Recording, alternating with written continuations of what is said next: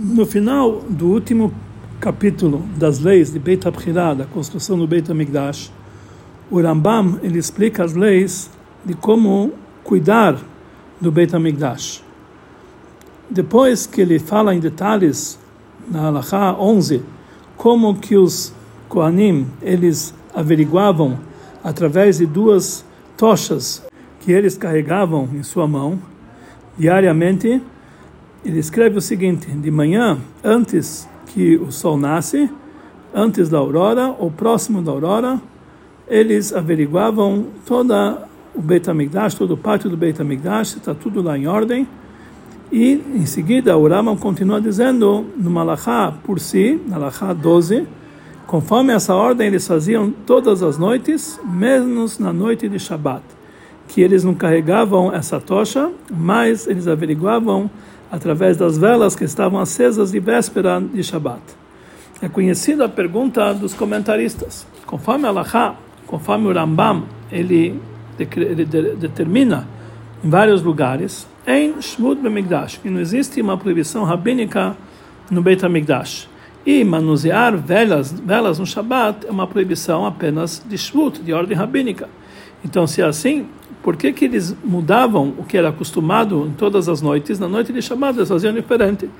Que eles não tinham tochas na mão deles e eles averiguavam com a luz das velas que estavam acesas de véspera. Então, sobre isso responde o autor do Kesef Mishneh, que aqui é diferente, que já que eles podiam averiguar com as velas acesas de véspera de Shabbat, eles não têm necessidade para transgredir uma proibição rabínica e eles podiam evitar de fazer essa transgressão porque aí, num caso como esse, que eles têm outra, outra forma de fazer sem transgredir a proibição rabínica, então eles não têm o direito de transgredir. Mas essa explicação ainda precisa ser melhor explicada. Como perguntam os coment outros comentaristas, o Rambam ele, ele determina nas alachot do trabalho do Yom Kippurim que o, se o Kohen Gadol ele estava velho ou doente e ele não podia emergir no mikve gelado, então eles esquentavam pedaços de ferro com fogo na véspera de Yom Kippur e no dia seguinte jogavam essas peças de ferro na água para que a água não ficasse tão gelada assim. Ah, ele transgride sobre isso uma proibição rabínica, então ele fala em Shvud Bemigdash. Não existe uma proibição rabínica no Beit HaMikdash. Mesmo que também nessa, nesse caso ele poderia se, se esforçar e fazer de uma outra forma, para que não transgredir a proibição de ordem rabínica. Conforme o próprio Rambam, ele continua dizendo, ou eles poderiam misturar água quente nas águas do mikveh para tirar o gelo, e isso seria permitido mesmo conforme a ordem rabínica. Mais ainda, o Rambam ele determina que se o Kohen Gadol ele queria dormir naquela noite, Yom Kippur, que era proibido ele dormir, então os jovens Levim, eles faziam barulho com os dedos, com o polegar, faziam estalos, mesmo que isso aqui é uma proibição de ordem rabínica, como o próprio Rambam escreve nas leis de Shabbat, que não pode se fazer barulho com os dedos no Shabbat. E aqui também existem outras fórmulas para ajudar, para que ele fique acordado, que o Kohen Gadol fique acordado. E isso não está ligado com nenhuma proibição de ordem rabínica. Então, simplesmente podemos diferenciar essas leis. A regra que nós falamos que é em Shvud Bemigdash, que não existe uma proibição rabínica no Beit HaMikdash, mesmo quando pode ser feito de outra forma, isso somente acontece num fato que acontece temporariamente, de vez em quando. Ou seja, quando é criada uma certa situação que podemos evitar através de uma proibição rabínica, então aí tem a permissão de transgredir uma proibição rabínica no Beit HaMikdash, mesmo quando pode ser feito de uma outra forma, conforme demos o exemplo que vimos no caso que o Kohen, era, Gadol era velho, doente, ou que ele queria dormir, pode, já que foi algo, um, fato que aconteceu esporadicamente, poderia se abrir mão de uma proibição rabínica para resolver a situação. Ou seja, a ordem fixa do trabalho do Beit HaMikdash não pode ser feita através de uma transgressão rabínica. Somente em casos esporádicos, aí podemos, podemos usar essa liberação. Mas no nosso caso, está se tratando de uma ordem fixa do trabalho dos Kohanim que ocorria toda semana, em cada Shabbat e Shabbat. Por isso, já que pode ser feito de uma outra forma, então não, não fixaram um trabalho fixo para os Kohanim para que seja ligado sempre, todo o Shabbat, com uma proibição de ordem rabínica no Beit HaMikdash. Mas essa explicação não é suficiente, que nós encontramos a liberação de, um, de uma proibição rabínica no Beit HaMikdash, também numa situação que isso passou a ser uma ordem fixa. Quando véspera de Pesach cai no Shabat, a alahá fixa que pode se tirar o couro do animal em cima, eh, quando eles estão pendurados em varas exatamente como se fazia dia de semana, mesmo que ele pode ser feito de uma outra forma, e isso é considerado uma proibição de ordem rabínica. E se ele fizesse de outra forma, não seria proibido. E é muito difícil dizer que na véspera de, de Pesach, que cai no Shabat, é considerado um fato esporádico, porque realmente eh, isso acontece somente de vez em quando. Mas isso já que toda vez que acontece véspera de Pesach, que cai no Shabat, isso acontecia, então não é tão esporádico assim.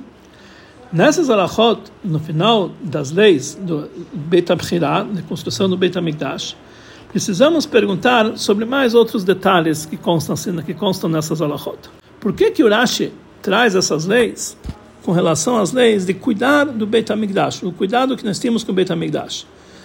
Essas alachot, que estão até, até a penúltima alachá, até a alachá 11, está ligado com esse capítulo que já está falando sobre como os Kohanim eles faziam sentinelas para cuidar do Beit HaMikdash. Mas na Lacha 11 e 12 não estão ligados a princípio com uh, o cuidado do Beit HaMikdash, mas a preparação para o trabalho do dia seguinte. Então eles deveriam averiguar se tudo no Beit HaMikdash estava propício e pronto para começar a fazer o trabalho diário. Então essas essas leis, a princípio, elas pertencem às outras alachot, alachot minim musafim, nas alachot do trabalho diário do Beit HaMikdash. E realmente lá se encontram essas leis mais um pouco resumidas. Então por que que o Rambam escreve isso aqui no final das leis de Beit HaBchirah?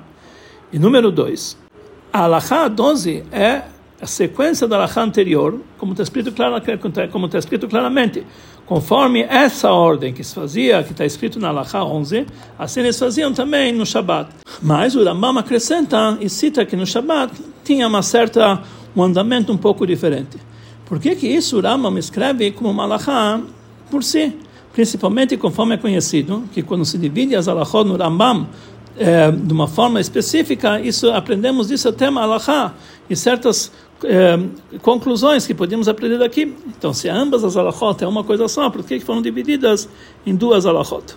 A explicação para isso é o seguinte: no início desse capítulo, o Rama me explica que o cuidado que tinha do Beit HaMikdash, que ficavam de sentinelas cuidando do Beit HaMikdash, não é porque eles tinham medo de inimigos ou coisas parecidas, mas esse cuidado era feito uma, numa ação como se fosse uma honra para o Beit HaMikdash que não é igual um palácio que tem neles sentinelas e guardas, não é igual a um palácio que não tem neles guardas e sentinelas. Aquele que tem guardas é muito mais honrado. Aqui nós entendemos que os detalhes que está falando esse, esse capítulo, que é o oitavo capítulo das leis do Beit HaMikdash, estão ligados à honra do Beit HaMikdash. Conforme disso, podemos dizer que também a avaliação do pátio do Beit HaMikdash era por causa de honra da casa. E por isso Raman fixou essas alachot 11 e 12 que estão falando sobre esse assunto justamente nesse capítulo. Essa avaliação, essa averiguação, não era feita apenas como uma preparação para o trabalho do Beit HaMikdash, mas principalmente era feita em honra ao Beit HaMikdash, como é explicado em outro lugar, em detalhes, que o cuidado do Beit HaMikdash se expressa na honra do Beit HaMikdash. E por isso ela demonstra que a pessoa não tinha, não deixava de pensar no Beit HaMikdash, mesmo de noite, quando não tinha trabalho. Parecido com isso em relação a essa averiguação, quando nós averiguamos de manhã, no, toda manhã, o que está acontecendo no pátio do Beit HaMikdash de uma forma detalhada, isso acrescenta na honra do Beit HaMikdash. Conforme isso, podemos entender também por que, que os Kohanim eles tinham que falar um para o outro depois dessa averiguação. Shalom, akol shalom. Está tudo em paz? Sim, está tudo em paz. E por que, que eles não falaram uma outra frase que é mais adequada a princípio? Se eles queriam, se eles queriam realmente expressar que está tudo em ordem, está tudo preparado para o Beit HaMikdash, deviam dizer, Hakol Bem está tudo no lugar, outra frase parecida. Ou Hakol Karaui, está tudo propício. Por que, que eles falavam essa linguagem? Shalom, Hakol Shalom, está em paz, está tudo em paz. Porque essa forma de se expressar é uma forma mais honrosa, por isso eles usavam esse tipo de fraseado. Conforme isso, podemos explicar também a pergunta que foi feita sobre a última alahá. E para entender isso aqui, precisamos antecipar e explicar mais um assunto. Com relação ao milagre do pote de azeite que aconteceu em Hanukkah, que os gregos eles impurificaram todos os olhos que tinham no Beit HaMikdash. E eles depois averiguaram só encontraram um único potinho de azeite que ele tinha que ele estava colocado com o lacre do sumo sacerdote. E ele só tinha suficiente para acender um dia só. E aconteceu um milagre e acenderam desse pote oito dias. Então é conhecida a pergunta. Existe uma ideia que fala que Tumá, Hutrabetzibur, a impureza é liberada em público. Então, conforme essa ideia, por que que Hashem precisava fazer um milagre como esse, um milagre do, do, do azeite, se afinal de contas eles podiam acender as velas do Beit HaMikdash com um azeite, mesmo que ele estava impuro? Sobre isso respondem os comentaristas que mesmo que a impureza é permitida em público, Deus deseja mostrar o amor deles pelo povo de Israel. Por isso, ele fez o milagre acontecer para que os Yehudim possam cumprir essa mitzvah de acendimento das horas da menorá sem precisar se basear na liberação da impureza. Ou seja, a regra que a impureza é permitida em público, isso recai sobre o trabalho do povo de Israel. Mas com relação ao amor e amizade que Deus, que Deus tem pelo povo de Israel, ele deve evitar o máximo da impureza, mesmo quando ela é permitida. Assim também em relação ao nosso assunto. Se a averiguação dos Kohanim no Migdash fosse algo costumeiro, ou mesmo uma parte do trabalho do Beit HaMikdash, então Allah fala para nós em Shvut Ben Migdash. Não existe uma proibição de ordem rabínica no Beit HaMikdash, conforme explica o Rambam. Isso aqui é uma liberação, mesmo a princípio, Nechatrila, princípio. Mas já que essa averiguação demonstra a honra do Beit HaMikdash, Parecido com o que os sábios falaram, que você não tem temor sobre o próprio Beit HaMikdash, mas daquele que ordenou sobre o temor dele. Então aqui também é importante que esse trabalho do Beit HaMikdash seja feito a princípio de uma forma que você não precisa se basear na liberação de Enshvud do Migdash, que não existe a proibição rabínica no Beit HaMikdash, porque você faz parte da honra do Beit HaMikdash fazer da forma mais sagrada possível. Agora entendemos por que, que esse detalhe dessa averiguação, que em Shabat eles faziam de uma forma diferente do dia de semana, porque ela está ligada com as leis do Beit Abhirá, e porque ela se encontra como malachá por si só, já que esse detalhe frisa para nós e reforça mais ainda a honra que tinha no Beit HaMikdash.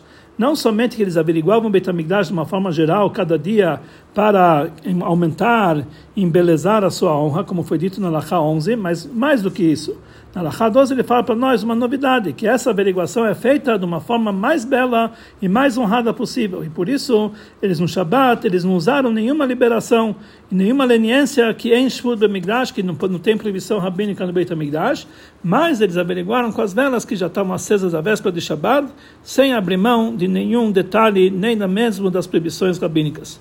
E por isso, esse detalhe foi fixado como término do capítulo 8 das leis de Beit que ele fala principalmente lá, como foi dito, na honra do Beit que esse detalhe ele expressa a honra do Beit no nível mais elevado possível, que ele era feito no embelezamento do embelezamento, Mehadrim e na Mehadrim. Podemos acrescentar mais um assunto, antecipando um detalhe. Em relação ao trabalho que era feito no Beit no Shabbat, nós encontramos dois lados opostos. Por um lado está escrito que o trabalho constante, e todos os korbanot, korban tamid, que era feito constantemente, e todos os outros korbanot do público, que ele, o tempo dele fixo era para ser feito no Shabat, não somente que isso empurra o Shabat, é permitido no Shabat, mas é essa a mitzvah que tem que ser feito no Shabat. Por outro lado, Allah nos diz que em Binyan Betamigdash do Shabbat, que a construção do Betamigdash não podia ser feita no Shabbat. E conforme aprendemos isso aqui no Mechilta, no início da nossa parashá, que assim Moshe, ele, por isso que Moshe antecipou a ordem da proibição do, do trabalho de Shabbat antes da ordem da construção do Mishkan. Então, te, temos que dizer que a explicação para isso é o seguinte: depois que o Beit HaMikdash já era um lugar fixo, um lugar sagrado totalmente, e nós estamos falando de um detalhe fazer um trabalho dentro do Beit HaMikdash. Então, esses trabalhos não são considerados atos mundanos de dia a dia, porque a santidade da coisa, isso faz que não seja algo mundano, mas isso transforma esse ato um ato de santidade. Por isso aqui não tem profanação no Shabat. Mas, como estão falando, quando nós estamos falando da construção do Beit HaMikdash e construindo uma nova santidade dele, é impossível ser feito isso aqui através de um ato que profana o Shabat é exemplo da explicação dos comentaristas e outros comentaristas sobre o milagre da, do azeite de Hanukkah, que eles não usaram nesse momento a regra que a impureza é permitida em público, porque era necessário inaugurar o Beit HaMikdash no, novamente. E quando nós fazemos uma nova santidade, uma santidade nova, não podemos usar nesse momento a regra que a impureza é permitida ou coisas parecidas. Quer dizer, não podemos usar nenhuma leniência. E podemos dizer que assim, assim também funciona em relação às proibições rabínicas que tinham no Beit HaMikdash. Nossos sábios permitiram transgredir proibições rabínicas no Beit HaMikdash em casos específicos que está ligado com o trabalho do santo Beit HaMikdash ou qualquer outro serviço que era feito dentro do Beit HaMikdash. Mas quando está se tratando sobre a construção do Beit HaMikdash, incluindo isso aqui, a honra do Beit HaMikdash, nossos sábios não permitiram as proibições de ordem rabínica, porque nossos sábios, quando fizeram suas proibições, eles se basearam, fizeram parecido com as proibições da Torá. Ou seja, fazer algo, ou acrescentar algo, ou fortificar a santidade do próprio Beit HaMikdash, isso não deve ser feito através de transgredir uma proibição rabínica. O motivo que o Rambam ele fixou as leis que está falando sobre o cuidado e a honra do Beit HaMikdash nas leis de Beit HaBchirah, da construção do Beit HaMikdash, conforme Rabi Huda Nassiri fixou também as leis de cuidado do Beit HaMikdash no, no Tratado de Midot, que fala sobre as medidas do Beit HaMikdash, e não somente num, num uh, tratado que fala sobre os trabalhos que eram feitos no Beit HaMikdash. Então isso já foi explicado em outro lugar. Na mitzvah que nós temos para construir o Beit HaMikdash, nós não temos a obrigação do próprio fato da construção, do próprio ato da construção, mas a consequência dessa construção que vai ser feito, que lá vai ser um lugar sagrado, um Beit HaMikdash, conforme explicado, como explica em detalhes o gênio Gaon Rogachover. Conforme isso, nós vamos entender que o cuidado do Beit HaMikdash está incluso nas leis do Beit HaBchirah, que também o cuidado causa que vai ser lá esse lugar, o Beit HaMikdash, um lugar de, um lugar de honra, de honra, um lugar que pode ser chamado uma casa escolhida, Beit HaBchirah. Conforme isso sai, que também a averiguação dos Kohanim no Beit HaMikdash, cada dia, isso faz parte da honra do Beit HaMikdash, como falamos anteriormente. Isso não é apenas uma, um preparo para o trabalho do todo dia, mas também é uma continuação da construção do Beit HaMikdash. Essa averiguação é como se fosse parte de Bedekabait, ou seja, da manutenção da casa do Beit HaMikdash, a casa que tinha que ser feita de uma ordem, de uma forma honrada e embelezada cada vez mais. Conforme disso, nós vamos entender porque aqui não recai a regra em Shvud Migdash, que não existe uma proibição rabínica no Beit HaMikdash. Já que essa averiguação faz parte da construção do Beit HaMikdash, que em relação à construção do Beit HaMikdash, a Torá fixou que ela não empurra o Shabat, que não pode ser feita no Shabat. Por isso, nossos sábios fizeram que é Endoraita, como se fosse uma proibição da Torá, que também as proibições de ordem rabínica não vai ser empurradas para a construção e a manutenção da, e a honra do Beit HaMikdash. Conforme isso, podemos fazer agora uma conexão entre o término das leis de Beit HaBchirah e o início dessas leis, como está escrito a regra Naut Sofam Etchilatam, que o final está fincado no começo. No início das leis de Beit HaBchirah, o Rambam ele fixa todo o assunto, qual é a essência da mitzvah de construir o Beit HaMikdash. Fazer, lasot, ele não fala livnot, construir, fazer uma casa para Hashem. Aqui nós aprendemos que a mitzvah não é o próprio ato da construção, mas a consequência, que vai ser uma casa para Hashem, com todos os seus detalhes que precisam ter nessa casa. E esse assunto é frisado no último capítulo das leis de Beit já que desse, por esse motivo, como vimos anteriormente, o cuidado do Beit HaMikdash faz parte do Beit da construção do Beit HaMikdash.